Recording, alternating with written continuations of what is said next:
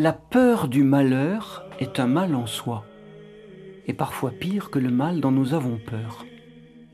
Car avoir peur de tel mal éventuel, de telle épreuve possible, maladie, deuil, pauvreté, c'est considérer que cette difficulté pourrait nous détruire, ce qui n'est pas certain. Alors que la peur, elle, nous affecte réellement et tout de suite, en nous rongeant de l'intérieur. Encore, ce dont nous avons peur, parfois, notre peur le déclenche ou l'aggrave. Ainsi la peur d'être malade nous rend plus susceptibles d'attraper des maladies. La peur du lendemain nous pourrit la vie aujourd'hui. La peur de l'ennemi nous rend incapables de nous entendre avec lui. Nous avons tous peur de la guerre, mais c'est justement la peur qui est une des causes principales de la guerre. Alors que faire? Prendre conscience des méfaits de la peur n'est pas un moyen suffisant pour s'en débarrasser. On pourrait même y voir un cercle vicieux, un serpent qui se mord la queue.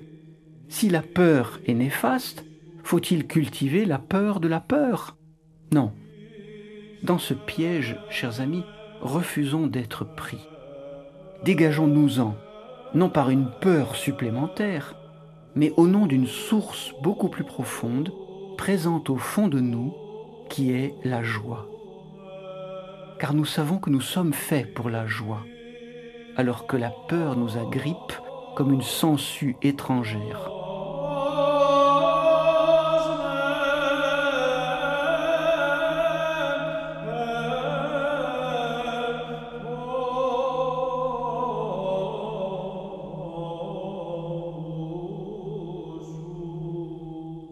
La joie nous est consubstantielle, alors que la peur est adventice et accidentelle.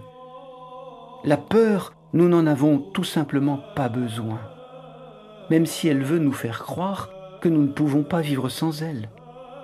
Arrière, mouche inutile, ou comme disait la fable, va-t'en, chétif insecte, excrément de la terre.